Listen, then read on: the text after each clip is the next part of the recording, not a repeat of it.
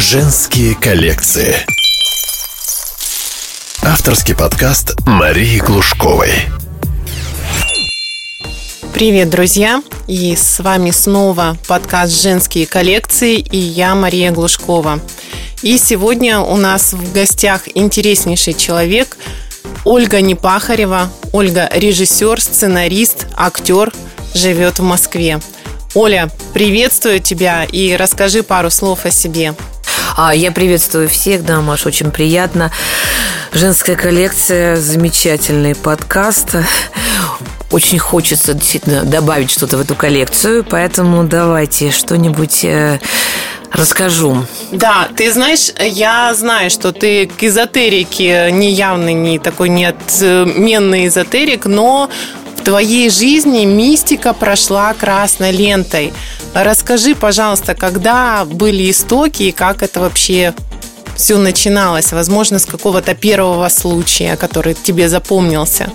Ну, ты знаешь, смотри, а, наверное, мистика красной ленты проходит у тех, кто хочет, чтобы она через его жизнь прошла. Есть люди, которые просто родились, да, и все так, что здесь происходит, так, что купить, что продать, побежали. А тут э, вот самое интересное было, что непонятно, откуда она возникла. Если сейчас, наоборот, все такие вскормленные мистикой, наоборот, каналы подогревают вот эти вот сериалы необыкновенные, э, в разных местах можно там передачи посмотреть, или там давайте, а может быть, вы себе там что-то обнаружите, какие-то способности, и народ, народ вытягивают. А когда я родилась, э, это было совсем, это было в конце прошлого века, ну, э, открою да, тайну, уже. В 77 году я родилась, естественно, ты понимаешь, что э, я была маленькая девочка уже 80-е годы, то есть мое детство это 80-е годы, и наоборот, всякая мистика считалась чем-то таким, вот просто это, это сказки, это сказки, это фильмы, это, это выдумки, то есть мы идем стройными рядами к светлому будущему, я живу в Москве, в центре, мы в 80-м году приехали на Таганку из Измайлова, как раз вот в год смерти Высоцкого, как раз вот прям переезжали. То есть там стояла очередь, да, мы вот переезжали. Я этого не помню, но мы переселились э, в этот дом и зажили прекрасно. Я, ну, я училась в школе советской. И вот, вот это и большой вопрос. Как э, получается, что ребенок, э, советский ребенок, начинает что-то такое вот чувствовать в жизни и хотеть необыкновенного. У многих этот период заканчивается чтением сказок, Дедом Морозом, да, а потом уже они начинают жить э, такой обычной жизнью. А я вот что-то сразу мне хотелось что-то увидеть необыкновенное в жизни. Я не знаю, было ли у тебя такое, хотела спросить, что вот каждая вещь случайно найденное на улице, а вдруг это знак, а вдруг это то, что принесет счастье. Было такое? Было, однозначно было. Я прям помню, это возраст примерно лет шести, наверное, когда мне разрешали только вот выходить, и мы с девчонками, с подружками, я говорю, давай вот э, искать какие-то сокровища. Никому не попадается, попадается мне вот какая-то вот э, камни, которые раньше в бижутерии были, но это редкость, сейчас много. Я думаю, надо же, вот я какая-то вот как отмеченная, знаешь, вот действительно Да-да-да, и, и с каждой находкой такой ты как-то о себе такого другого мнения, особенно если уж никто не находит. Да, ну видишь, и тем более импульс от тебя был. Давайте искать сокровища. Естественно, я тоже была всегда настроена на то, чтобы что-то найти. Если я находила что-то необычное, а если это было какое-то украшение, сережка, или там кусочек там чего-то, там, или камешек, все, как бы я, я думала, вот, эта вещь принесет мне счастье, буду с собой носить. Ну, через какое-то время я разуверивалась, ну, ну, что-то вроде счастья. Где, где счастье-то, где? Потом у меня была какая-то удивительная невротическая мистификация жизни, которая тоже свойственна каким-то людям.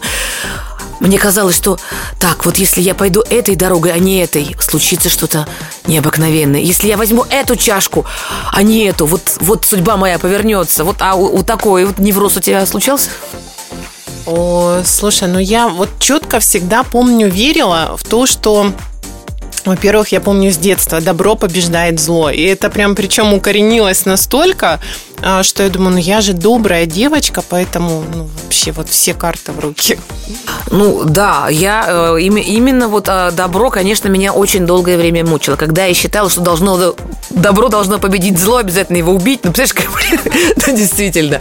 А, я действительно мечтала в победу э, коммунизма, светлое будущее. Очень хотела, чтобы добро всех победило, чтобы все стали добрыми. Очень переживала из-за любой сказки, в которой оканчивается плохо, смертью героя. Это, это было невозможно. Это было невозможно, это, это ужасно, это плохо. И э, так как я всегда была на это настроена, возможно, я и видела это как-то необычно. Помню, что на юге вот мы поехали, я до школы, ты же вот а, до, до школы где-то вот и, и первые классы, ты всегда особенно помнишь, потому что такое яркое событие, когда из перехода вот в детство и в переход в большого человека, который ходит в школу. Самые яркие воспоминания, и перед этим мама повезла меня на юг. И там были маленькие домики, в которых мы жили. И собирались все, естественно, где? У телевизора. Темные ночи, очень южные, и взрослые смотрели телевизор, который был поставлен между этими домиками, и рядами сидели они бесконечно смотрели. А мы, дети, долго не могли смотреть, и мы собирались в беседке, там было темно, освещения никакого не было, и рассказывали какие-то страшные истории. И в один из таких моментов вдруг одна девочка говорит, смотрите, смотрите, вот черт, это черт, это черт, это прямо он, он вот-вот на домике. И я такая, где, где, пожалуйста, покажи покажите. И все видят, вот он, вот он, вот он. А я покажите мне, пожалуйста. И я вот выскакиваю. И мне показывают. Ну, я ты знаешь, могу поклясться, что я видела черта.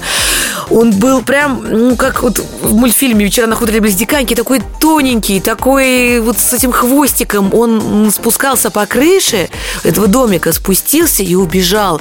И мы это все видели. Ну, может быть, понимаешь, может быть, действительно такая какая-то была общая галлюцинация, но ощущение от этого было какое-то космическое, какое-то прикосновение вот к тому миру. Вот когда вот действительно вот есть, есть же, наверное, переход из там, нафиг явь, да, и когда вот ты чувствуешь, что э, вот, вот, вот, вот близко этот потусторонний мир, у тебя было такое ощущение от чего-то? Я думаю, что да. Возможно, я я жуткая трусиха с детства, причем я помню вот эти страшные истории, и я помню, как родители оставили меня как-то дома одну, и был приглушенный свет, и ушли э, в кино. И я настолько боялась, что я все два часа просидела вот э, смирно на этом стульчике, поэтому э, я как бы так знала про эту сторону, да, но я всячески вообще ее старалась избежать. Ну да, вот этот момент, вот даже в своей квартире, когда ты абсолютно ничего не боишься, и вдруг ты чего-то начинаешь в своей же квартире безумно бояться. То есть вот этот переход в голове, он здесь, он, вот, вот, вот когда он случается, когда ты в своей квартире начинаешь от ужаса сжиматься. И вот что произошло, когда мы переехали на Таганку? Там была э, очень сложная квартира, там типа коммуналки. Это хороший дом, но вот люди поэтому и переехали срочно, потому что разъезжались. А мы вот съезжались наоборот, папа, мама, брат, я, и съезжались с маминой мамой.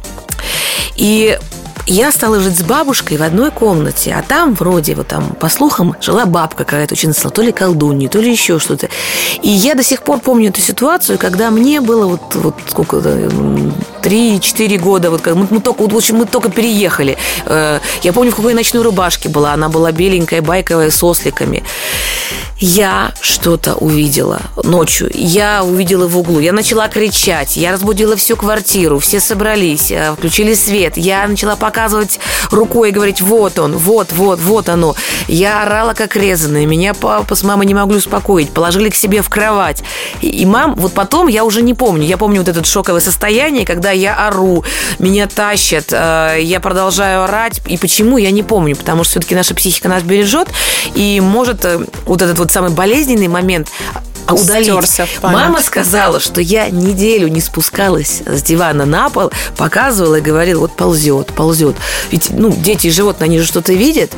А и поэтому мама, ну, это было так страшно, вся семья испугалась, что они действительно мне поверили. Они, бабушка моя верующая, она ходила в церковь, и она даже вот святую воду принесла, что-то там обливала, поливала, и вроде, вроде как я потом забыла, но воспоминания у меня, вот я сколько, сколько живу лет, ну, до сих пор одно из самых ярких воспоминаний моей жизни, как случилось это в новой квартире. Это сколько лет тебе было? Ну вот мы переехали, мне было два с половиной года, и как раз вот я думаю, что вот э, сразу после переезда, где-то вот около трех лет, э, это все и случилось. Ты да. совсем малышка тогда Да, совсем малышка была, но вот эта вспышка сознания э, при этом стрессе, она настолько яркая, что это воспоминание просто вот выделяется из всех. Я, может, помню чем больше, чем что-то такое хорошее, я помню в своей жизни, да. Ну и потом потекла жизнь вроде как размеренно, но я все время искала, вот где же, где же, где же, где же, где же можно попасть туда? Как же можно попасть туда? Мы начали ездить в пионерский лагерь, а там же есть вот свой фольклор пионерский. Это э, эти перчатки, там это простыня черная, эти рассказы про вурдалаков, а, этот, этот гроб на колесиках, это все что угодно. И мы друг друга в общих палатах так запугали этими рассказами, что я, я не могла спать. Я, мне казалось ночью, когда все спят, что вот сейчас кто-то на меня нападет. Мы э, начинали друг другу рассказывать, как же можно вызвать пиковую даму, как можно вызвать э, какого-то бубнового короля, как можно... Я почему-то больше всех запомнила, мне очень хотелось вызвать Анютины глазки. Знаешь, какой рецепт? Совершенно чумовой. Вот сейчас я понимаю, какой-то идиотизм страшный. Надо было под одеялом зеркало взять и два часа натирать его мылом. Ну, во-первых, у нас не было часов, да, и ты, тебе кажется же вообще бесконечным, да, и в какой-то момент э, ты же можешь просто офигеть и увидеть все, что угодно от, от усталости, от всего. Э, и когда меня положили в лазарет, я чем-то заболела, простудилась, и вот как, когда же как не там, и я вот там пыталась... А, есть же больничный фольклор, у меня девочка одна лежала в больнице, знакомая, она сказала, там просто вот дети, когда особенно вот долго лежат в больнице, там прям э, все время о чем-то таком рассказывают, а тем более там бывает, что и дети умирают, поэтому там прям какие-то и бабайки, которые детей носят, и все. И вот как раз в лазарете, заболев, я этим и занялась, и чуть-чуть, конечно, не скопытилась, потому что действительно терла, терла, терла, терла, терла, терла, и э, посмотрев туда, может быть, я приоткрыла одеяло, что-то блекнуло, и мне показалось, что я вижу эти Анютины глазки, они там, они там загорелись. Э, я чуть э, домой, до Москвы не убежала. Боже мой. Потому что но тем не менее, это ведь так страшно. Помнишь, как в мультике про, про собачку котенок по имени Гав, да, они э, ходили бояться на крышу. И вместе боялись, а потом, говорят, нет, страшно, спустились вниз, там светло, тихо. И говорит, нет, здесь неинтересно, пойдем обратно туда бояться.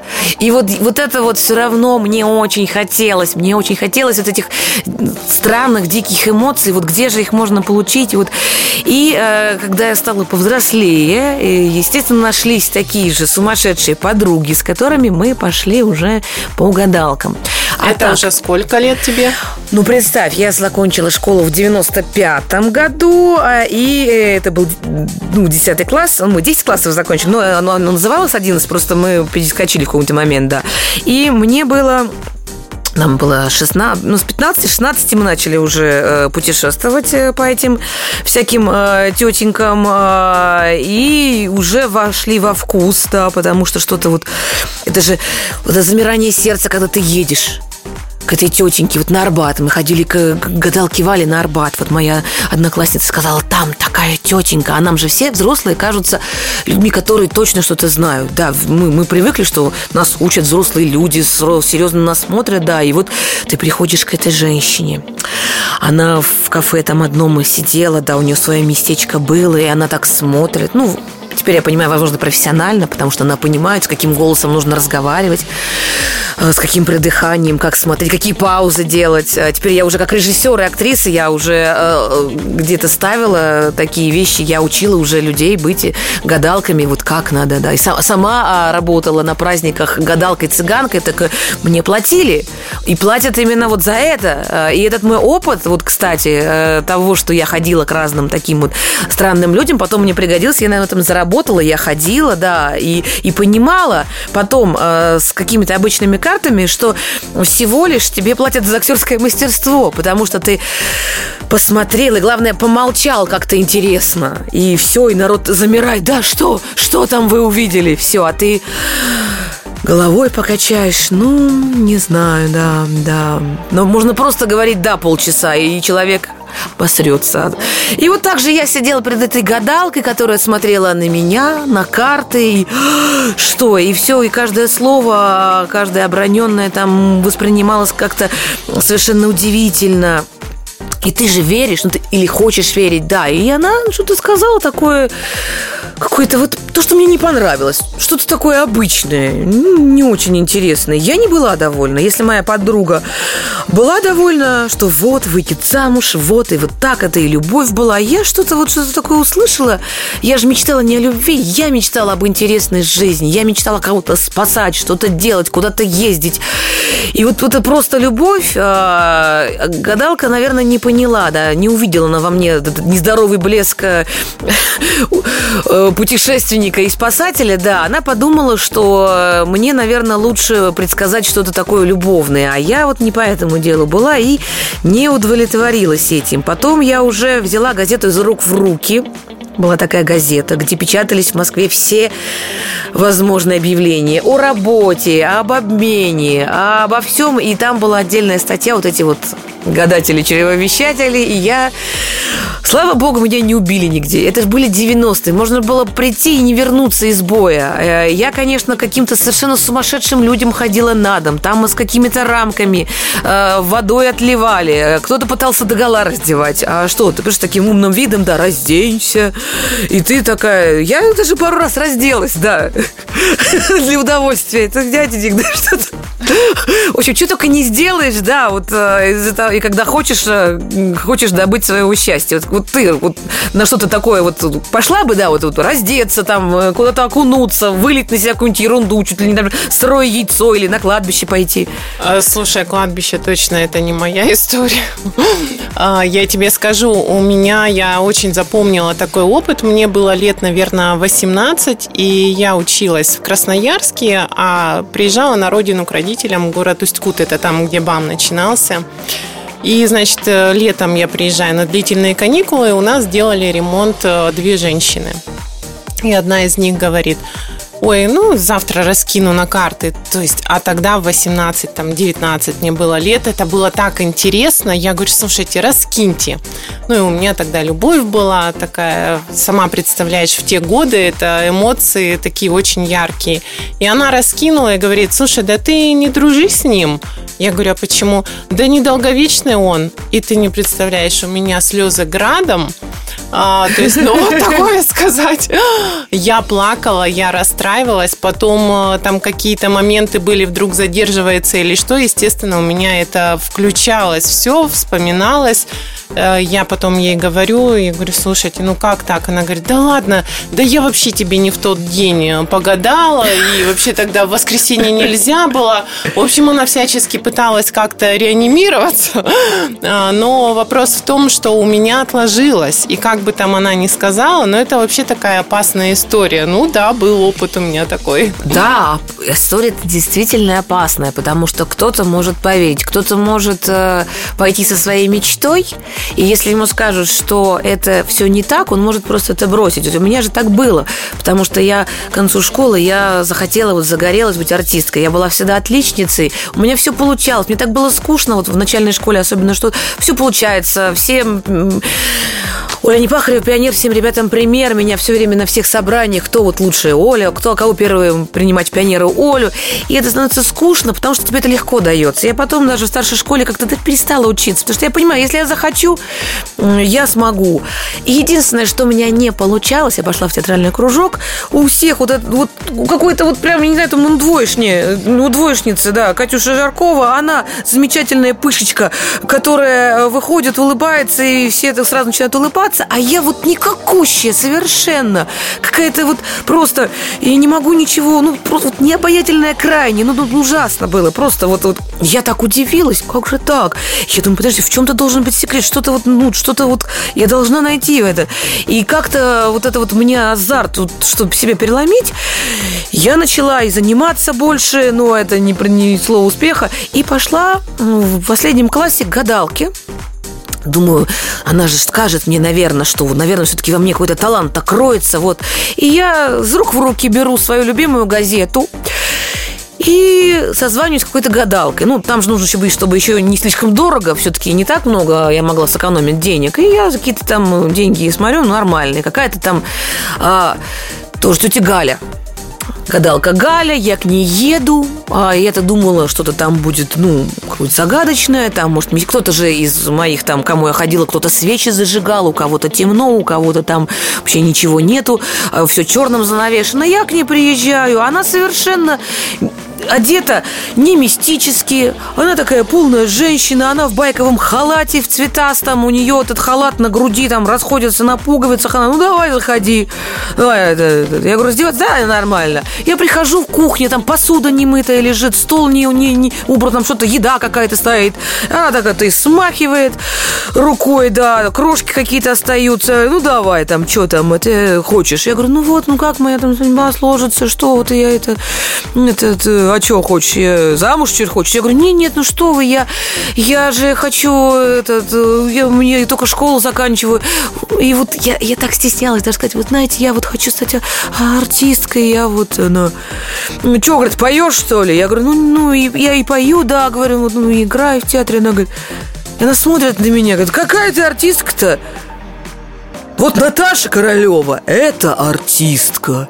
Она выйдет, это, ее сразу видать. А ты что, как бы вообще не рожника? Я просто, я обалдела, я рот открыла, да, и она мне так просто, вот, она меня сразу вычеркнула из артисток просто вот одним росчерком, просто вообще безапелляционно. Я сейчас понимаю, я надо какое-то кино снимать, вот это вот. Да, кино снимать. Короткометражное, да, вот этих вот мечтах, да, когда твои мечты разбиваются просто вот одним взмахом этой руки в байковом халате, причем с дырками. И начинает раскладывать мне и, и э, рассказывать свой вариант моей жизни. А я же сижу, теперь я понимаю, перед необразованным человеком, которая сама, возможно, школу неполную закончила. Что она может мне сказать? Естественно, какой-то очень простой вариант. Она же книжка даже не читала. То есть, э, какой там Достоевский. То есть, там, в принципе, даже, наверное, она не справилась со школьной программой. И она просто мне рассказывает, что у меня ну, будет у тебя муж, ну, это, ну, юрист какой-то, ну, двое детей будет. Ну, что, ну, будете жить, да, вы умрете, да. И я, ну, там, давай деньги, да. И я, в общем, кладу деньги, она меня выпроваживает быстренько, и я иду, и я просто, я выхожу из подъезда, начинаю плакать. Я иду и рыдаю, я, по-моему, я полдня прорыдала, что у меня будет такая неинтересная жизнь. Ну как так? Я же, у меня же интересная жизнь, я артистка, я не буду. И это же, ну, и, и я, вот я могла покончить с собой вот после такого гадания, совершенно спокойно. И была бы я попечатлительнее. И расстаться с мечтой нет, я все равно, конечно же, поперлась в эти артистки. Я я пошла, а, несмотря ни на что, но на меня, а, вот так же, как вот историю с тем, как я увидела что-то и орала, и вот этот вот стресс, когда я плакала полдня и хотела покончить с собой, тоже на меня произвел впечатление, конечно же, очень сильно. А, особенно, когда в лицо говорят, что ты ни рожи, ни кожи, как бы и никуда не годишься. Ну, представь, ты стала актрисой. Да, я стала актрисой, да, какими-то правдами, неправдами, еще чем-то. И, и конечно же, потом не, не перестала. Ну, вот моя мама мама вот, как раз в этом процессе я стала артисткой становиться, а она, э, когда вот я за, за, за, заканчивала уже э, актерский, мама стала астрологом. Э, она стала учиться в замечательной мастерской, и я, естественно, ж поперлась э, к ее педагогу, э, к на консультацию. Ну, как понял ли я артистка? Вот, вот кстати, об астрологии. Моя мама всю жизнь ей занимается, и Тут я понимаю, это наука. Тут я для того, чтобы ее понять больше, я и сама стала заниматься. Я хотела понять. Да, она действительно на старшей математике. И педагог ее, замечательная женщина, я до сих пор храню. Вот прошло э, больше 20 лет. До сих пор храню. Я быстренько записала ее консультацию, как что она мне говорила. А потом я сделала расшифровку, я подробно написала. Я до сих пор перечитываю, насколько это точно и как все сбылось. А она к этой консультации подошла не как та женщина в халате. Она несколько дней готовилась. Она сделала несколько предсказательных практик. А сейчас я понимаю, что нужно сделать несколько их. И она мне тогда э, честно сказала, я говорю, ну вот артистка. Она говорит, Оль, ну понимаешь, ну не очень как бы из тебя артистка. Тут есть некоторые некоторые показатели. Часто я вижу, что там мало воды, много огня, у меня много инициатив, поэтому я и ведущей больше стала, потому что я могу вести людей, я могу, меня могут услышать, у меня там Меркурий в огне. То есть я, видишь, я вот начинаю говорить, я прям вот начинаю подскакивать, и вот меня подбрасывает. Это не совсем актерская позиция, это для педагога лучше, для ведущего, поэтому у меня больше было успеха, когда я начинала говорить, кого-то вдохновлять, действовать. А для актеров важна стихия воды, чтобы у них было, ну, как бы теперь я знаю, что должно быть, но и она мне не хотела, она так разочаровывать меня, она хотела быть более корректной, она сказала, нет, не совсем, вот, ну, да, что-то будет, но ты не должна надеяться на эту карьеру, строй по-другому. Она мне рассказала. И я, конечно же, чуть не заплакала, а, и сижу, сижу, она говорит, что-то говорит, и я говорю, ну, скажите, пожалуйста, ну вот не артисткой, а как вы думаете, вот судя по гороскопу, кем мне лучше быть, где мне лучше работать? Она так смотрит на гороскоп, вздыхает, говорит, судя по гороскопу, лучше в МЧС. И я потом уже э, как бы анализирую профессионально, она не стала мне объяснять, в чем там дело. А мама, мы с мамой потом это увидели, и она э, маме рассказала. У меня э, Марс во Льве на Куспиде восьмого дома. А он говорит о том, что человек очень решительный и очень сильно во время самых экстремальных событий он организуется. И это было всю жизнь. На меня же маньяк нападал в лифте. Я от него ну, не то, что я отбилась, я избила маньяка в лифте, понимаешь? И это был самый счастливый момент в моей жизни, потому что я почувствовала себя, наоборот, бойцом, когда я оказалась в лифте с мужчиной, у которого был психический припадок, который готовился на меня напасть. Я собралась так, как никогда не собиралась. А, я рассчитала, что нужно делать. Я рассчитала, как вот э, избежать нападения, как вовремя от него отбиться. Когда я поняла, что у него нет оружия, я просто его изметелила. И вот так всю жизнь. Поэтому я и смогла вести свадьбу. Наша свадьба у русского народа – это такое экстремальное мероприятие, можно не вернуться из боя. Естественно, э, все эти э, моменты, когда нужно собраться, вот действительно, она была права. И, и, и она мне, кстати, тогда помогла вот этими делами. И, и каждый раз во время сложной ситуации я вспоминала. И когда что случается, вот если будет взрыв, если будет э, люди бежать э, от, а я буду бежать туда, потому что просто это, это, это очень интересно. И это, и это, и это, и это вот так вот... Э, вот, вот такая вот вещь. А, и да, да, а, во всем, я с тех пор, я очень много, я все время хожу.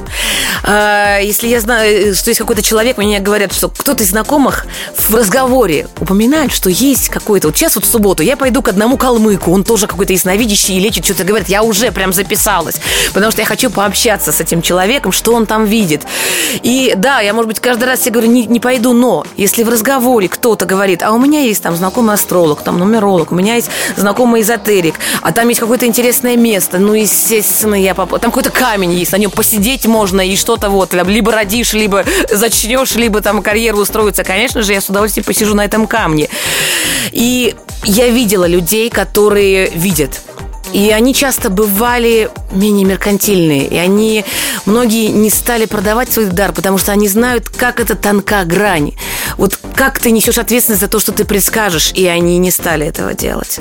А, потому что и, и, и действительно не публикуют э, свои телефоны, а, их нету в газетах, их нет на телевидении, это другие люди. И когда ты к ним подходишь, ты понимаешь этот цвет. Я даже ведь к батюшкам э, ходила таким, которые уже на грани святости в присутствии такого батюшки я не могла слова сказать, у меня слезы начали литься. Мне показалось, что все то, что я хочу сказать, не важно.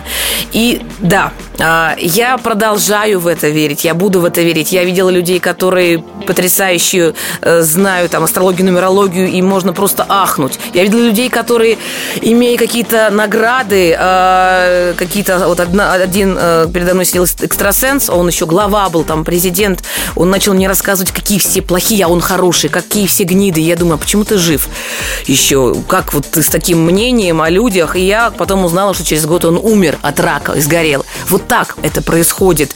Э, это тонкая грань. Если ты взял на себя такую миссию что-то нести, ты должен знать, что ты еще расплатишься за это. Ты можешь, ты можешь э, просто умереть, ты можешь сгореть.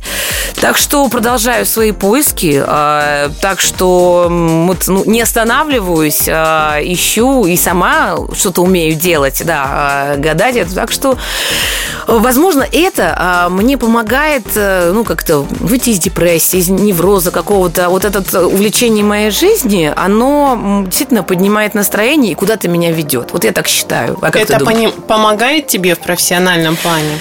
Мне э, очень помогает. Вдохновение, возможно. Вдохновение, да. да. Вот, вот я как, каких-то mm-hmm. людей, которых я встречала, я потом воплощала либо сама, либо учила людей. Я вот много теперь репетирую, да, и учу кого-то вот, вот эти интонации. То есть, и в принципе, я безум, меня безумно вдохновляет именно люди.